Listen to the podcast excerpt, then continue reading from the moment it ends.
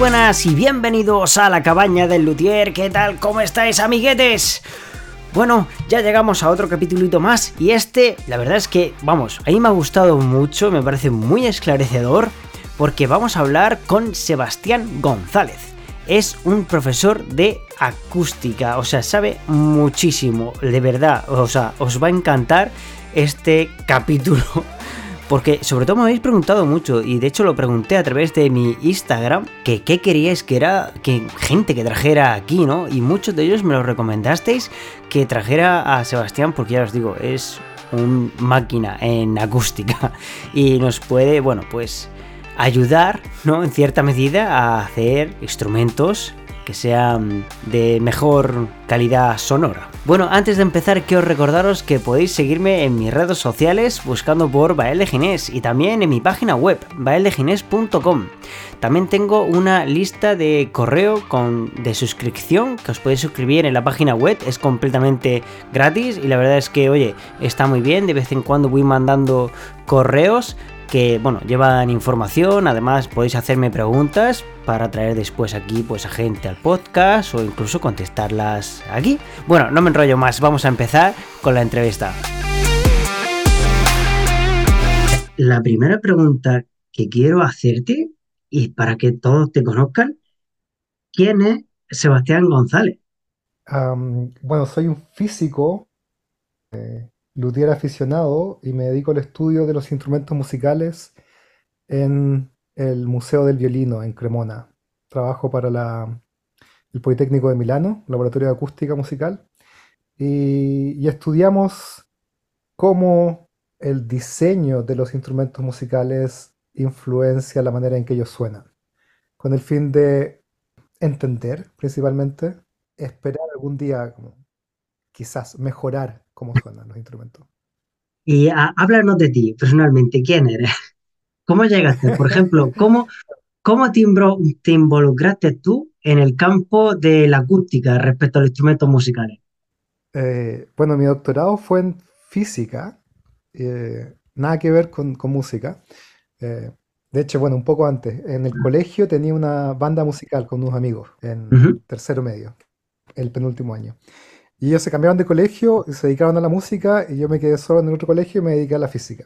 Eh, estudié en Chile física computacional cuatro años, después me fui a Holanda otros cuatro, donde conocí a la, mi primera mujer, Julia. Y es una alemana ella y su familia hacen violines en, en Alemania.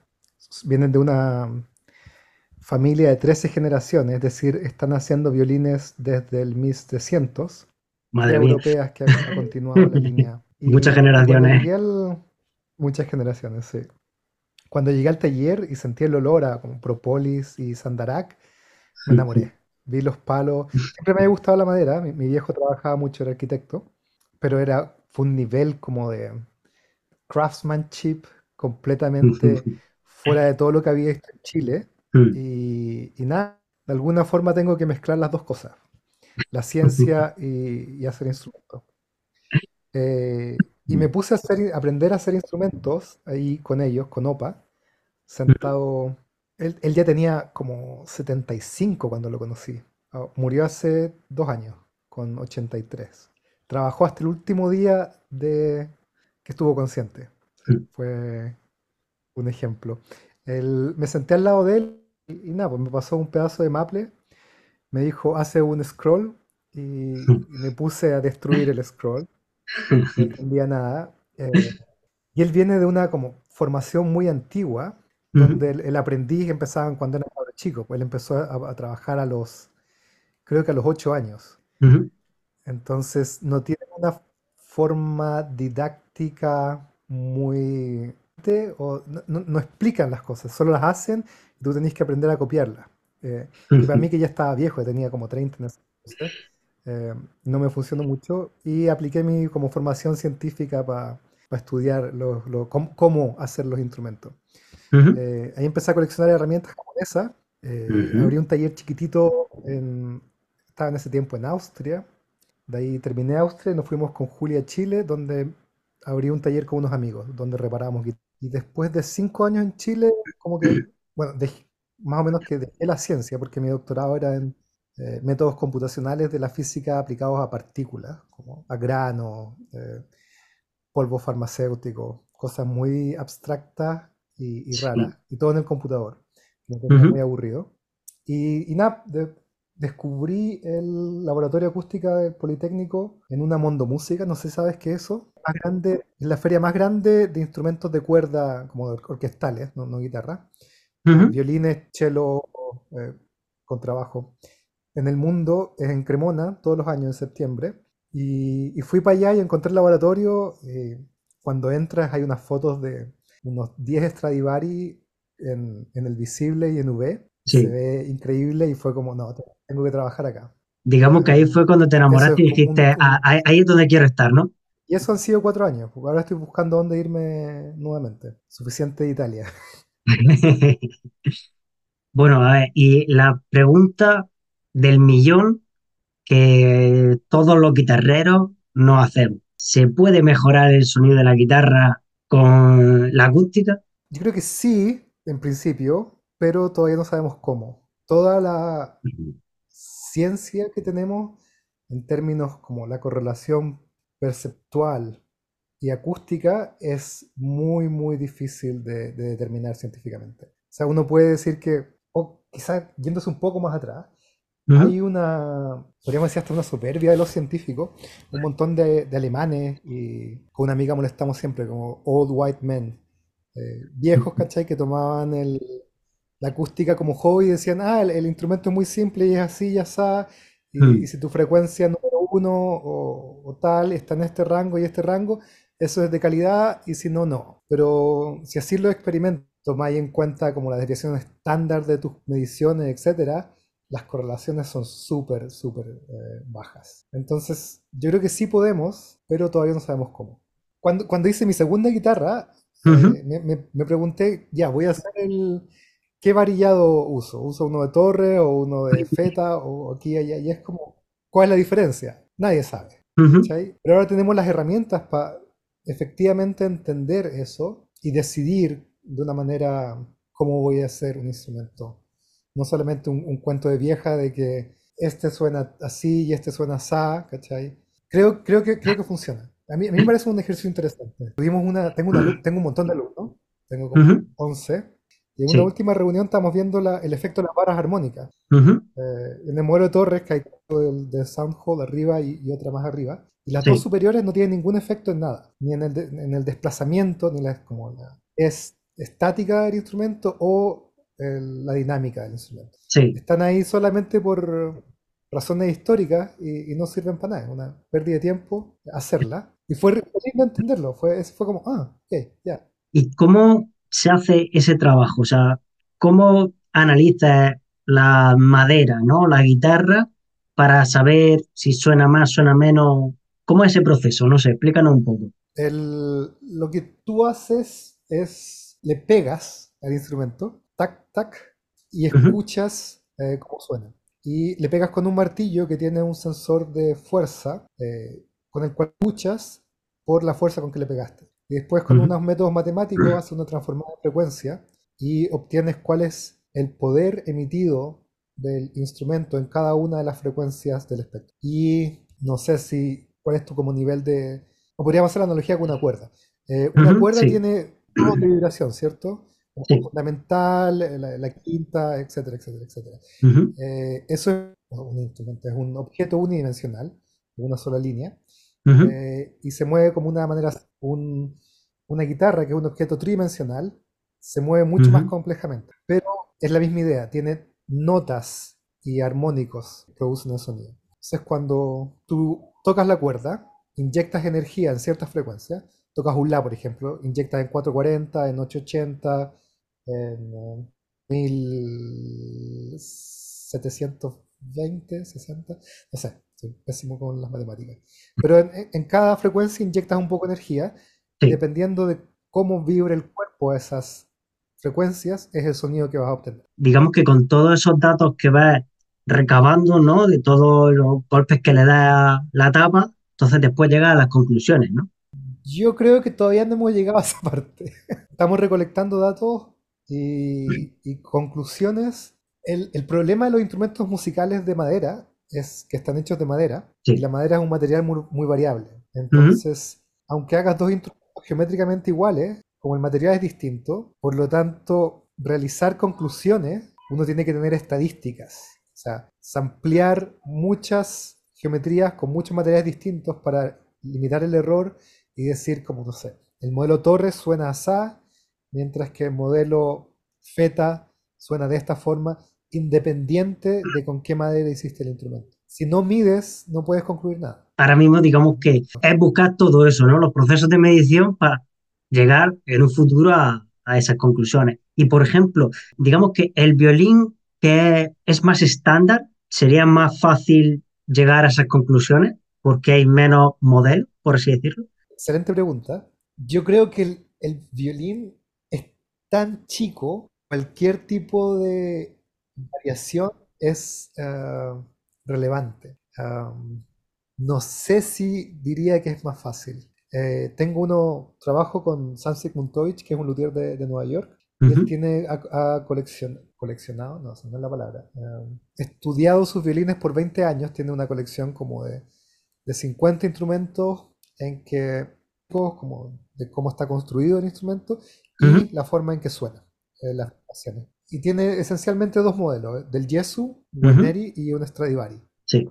Las diferencias entre esos dos modelos, con más o menos 25 instrumentos en cada set, cuando tomas eh, la desviación estándar, que es el, la cantidad de error que hay entre uno y otro, son esencialmente iguales. Entonces, los distintos, la variación de material es tan grande que todo se hace muy complicado.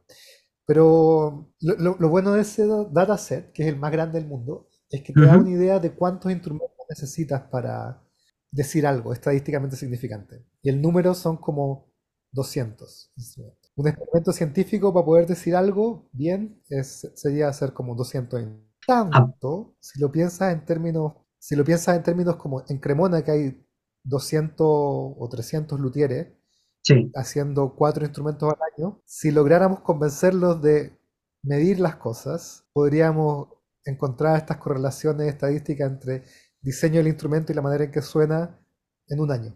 Los, de guitarra son mucho más, como decías tú, la, guitarra es mucho más libre, menos estandarizada, entonces los guitarristas tienden a, los luthieres de guitarras tienden a innovar un poco más, mientras que los de, los de violín son un, la mayoría son muy, muy tradicionales. Tienen su magia de cómo hacer el instrumento y, nada, no, no puedes conversar. La guitarra clásica, o sea, la flamenca es más tradicional, no se mueve casi por así decirlo, pero lo que es la guitarra clásica, ahí sí que hay de todo.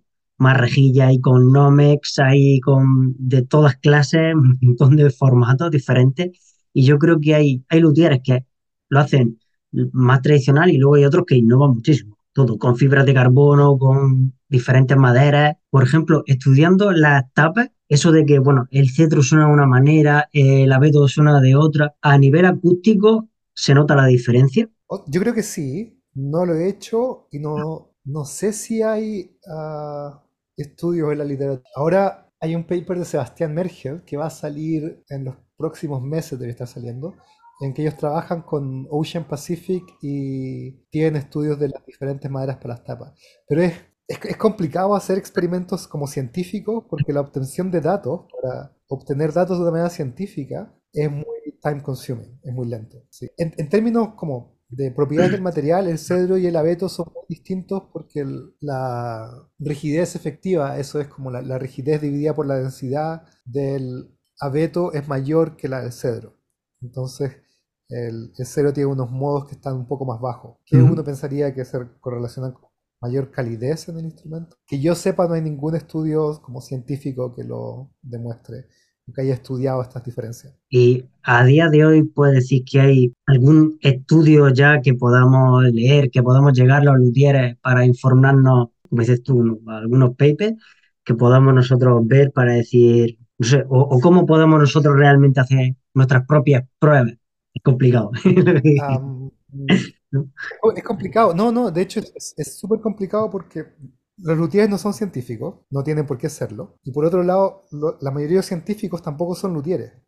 Entonces, la forma en que escriben los unos no lo entienden los otros. Ah, los libros de, por ejemplo, acústica musical en el mundo anglosajón, hay uno que es el típico, el Fletcher and Rosin, que es horroroso. Dicen que em, empiezan como, ya los instrumentos musicales cumplen con la ecuación de onda, por lo tanto, relevante en términos de construir, eh, y empiezan con una matemática horrorosa inmediatamente, que nadie entiende nada. Eh, no creo que hay todavía un, ni un currículum, ni un libro que te explique cómo hacerlo. Hay un, tipo ahora que sacó un Julius Guitar, creo que se llama. Las mediciones. No he visto el libro. O sea, vi el libro, pero no me gusta porque creo, o, lo, que he leído, es que pretende que hay una correlación entre la calidad del instrumento y ciertas frecuencias que científicamente no está demostrado en ninguna parte, por lo que uno no puede decir este instrumento es el mejor o peor, ¿cachai? Sí. Pero ahí está explicado cómo hacer las mediciones. Pero, falta, falta un... Yo quiero escribir un libro, que, mi, idea es cómo hacer acústica musical para Gaia. Gaia es un, luthier que, trabaja al frente mío. Y es alguien que no tiene una formación universitaria en, en ciencias. Entonces, como, ¿cuáles son las cosas básicas que uno tiene que entender para poder comprender los conceptos de acústica musical. No las ecuaciones, sino un montón de estadística, porque hay que hacer promedios, hay que tomar errores. Eh, es un poco análisis de frecuencia, análisis espectral. Eh, es un poco de dinámica estructural, que es como cómo se mueven estructuras de, dos dimensiones o tres. Y un poco de radiación de sonido, que es, ah, por lo menos para mí, es re complicado de imaginar. Que la campo en el espacio que depende de la posición donde estés y además depende de la frecuencia. Entonces son objetos matemáticos bastante complejos de visualizar. Y después está todo el, otro lado de percepción, cómo percibimos eso y cómo relacionamos las propiedades, como decir, objetivas del sonido con eh, los descriptores semánticos, eh, cálido, un sonido brillante. ¿Tienen un correlato uno a uno? No sabemos todavía. Sí, ahora yo estaba pensando que, claro, supongo que hay muchísimas variables, y bueno, en hacerlo de una madera, de otra, de con más barras armónicas, con menos, la dirección de la beta de esas barras armónicas, si está puesto para un sitio, para otro, el pegamento que se utiliza, si es una clase de pegamento u otro. Claro, supongo que para llegar a conclusiones de todo eso hay que hacer muchísimas pruebas, pero muchísimas imagino que con mínimo 200 para cada una de las cosas que te he dicho. Entonces, imagino que serían para poder llegar a alguna conclusión. Eh, no, 200 eran para todas las variables que teníamos. Eh, tengo un, amigo en Alemania, Luca, hizo seis completamente iguales, salvo la altura de la tapa del fondo. Ah, y en ese caso, con, con seis si controlas que la densidad sea igual, que la rigidez sea la misma, eh, que las tapas están hechas con CNC, pegados de la misma manera, etcétera, etcétera, etcétera, con 12 instrumentos para una sola variable puedes, puedes lograr algo.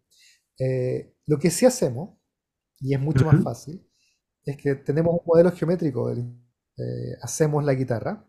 De una manera paramétrica, como el, ángulo de las barras, la cantidad de barras, el, el, ancho de la cintura, la curvatura, whatever. Sí. y, como está en el computador, puedes poner un, empezar a simular miles de veces y obtener correlaciones entre la manera en que vibra y los parámetros del material. Y eso te dice de relevancia de los parámetros. Porque Obviamente el espesor de la tapa, o sea, no sé si es obvio, pero el mm. espesor de la tapa, pareja de 3 o de 2,5, no es lo mismo que el ángulo del barraje esté corrido en 2 grados o, 0 grados. Sí. Eh, el ángulo del barraje es mucho menos relevante. Y eso, pues, tenemos estos como súper lindos gráficos que se caen, donde tienes los parámetros y su importancia. Por ejemplo, para el, para el violín, lo que encontramos fue que el, el ancho del violín era esencialmente lo más relevante para determinar la, frecuencia de vibración. Después están era, el ancho, la densidad y la stiffness. Los otros parámetros del material no son tan interesante. Tan relevante. Qué interesante. ¿Y has trabajado en algún proyecto personal o de investigación que te haya hecho especialmente ilusión, ¿no? O sea, aplicar estas cosas en, en algún proyecto personal. eh, bueno, tenemos un artículo en el, en el Scientific Reports del, del año pasado en que mostramos que el, el modelo computacional de una tapa de un instrumento Ujú, puede predecir, pero extremadamente bien, y, y lo mejor que se ha hecho en, en la literatura, eh, la manera en que va a vibrar. Y tenemos como dos tapas, una tapa A y una tapa B, que están hechas de materiales similares y queremos que tapa B vibre como tapa A. Para eso metemos el modelo computacional de tapa B, eh, o sea, metemos el modelo de tapa B en el computador y lo optimizamos en el computador para cambiar la altura de las barras para que las dos tapas vibren iguales. Y lo metí al computador, itera, no me acuerdo cuántas veces, 10.000 veces o 1000 veces.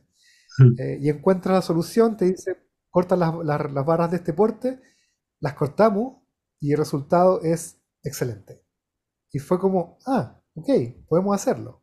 O sea, no sé qué suena bien, como característica acústica de una guitarra que suena bien, pero si tú me das una guitarra que te gusta, digamos ujú, una Torres, yo tomo la asignatura experimentalmente, ve- veo la manera en que vibra y en el computador puedo diseñar para el tipo de material que tengo a mano, cuál es la geometría que necesito tener para que la guitarra suene igual. Digamos que con una guitarra que nos gusta mucho su sonido, podríamos replicar eh, su sonido ayudándonos de la computación. exactamente. Y ese es el, ese es el próximo artículo que espero tener este año, que es, el título es Cómo copiar un Stradivari. No, no sé qué, qué es, qué es lo bueno, pero si tengo un ejemplo, puedo construir algo que suene que vibre de la misma manera. ¿Cómo crees que va a evo- evolucionar este campo en un futuro? El campo de la acústica musical. Yo espero que logremos hacer como herramientas um, online, libres, Ujú, ¿cachai? Que tengo este tipo de material, quiero hacer este instrumento, o, o- o dado este tipo de material, como qué modelo sería el que mejor los aprovecha y, y que te ayude. Y no sé, podéis meterle tus diferentes modelos. ¿cachai? ujú. Tengo modelo A, modelo B, modelo C. Sería un tipo de, de ayuda al, al luthier de una manera muy ah, simple e intuitiva. Porque una vez que desarrollas todo el código de optimización y etcétera, etcétera, etcétera, eso da absolutamente lo mismo y el luthier no necesita saber cómo está hecho. Eh, solo necesitas la respuesta a, a lo que, lo que quieres preguntarte, que- de qué manera va a vibrar. Y eso espero que algún día lo podamos tener como en un software online que metes tus datos y te dice usa esto, esto otro o acá. Eh, Genial, eso, eso será magnífico. escribí un, sí, escribí un proyecto ahora para la, para la Unión Europea que es, se llama un Flight Simulator for Makers, que es como un ambiente virtual donde diseñas tu instrumento, seleccionas los parámetros del material que quieres usar y em, sintetizas el sonido de ese instrumento. Por lo que podrías escuchar cómo diferentes cambios eh, de diseño o de material, cómo afectarían el sonido de una guitarra en este instrumento dado. Ese es mi plan a cinco años si, si la Unión Europea me paga. Esperemos que sí. Sí, Oye, pues muchísimas gracias por venir aquí a la cabaña de Luthier y contarnos todo esto. un placer. ¿Y cómo puede ponerse en contacto contigo la gente por si quiere saber más o dónde puede ver tus trabajos? ah, tenemos un, hay, hay un YouTube del Cremona Lab Talks, donde están la- las charlas que organizo en el, en el laboratorio. Hay un par de charlas mías.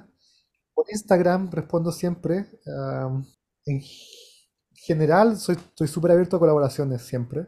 Eh, nada, me, me, me escriben un mail, como tú, me escribiste y te, te respondo. Alumnos de ingeniería o de física, ciencia, siempre tengo pegas que, que necesitan mano de obra, mano de obra estudiantil. Por si alguien quiere. El, en Cremona no he tenido alumnos de, de la escuela de lutería, pero en general la mitad de mis alumnos de, de ingeniería son también músicos. Entonces es re entretenido, porque estudian eh, el instrumento que tocan. Así que Qué guay. es Eh, ah, es- escríbeme en el en Instagram y yo respondo mis papers. Si los googleáis, están en, en Google Scholar.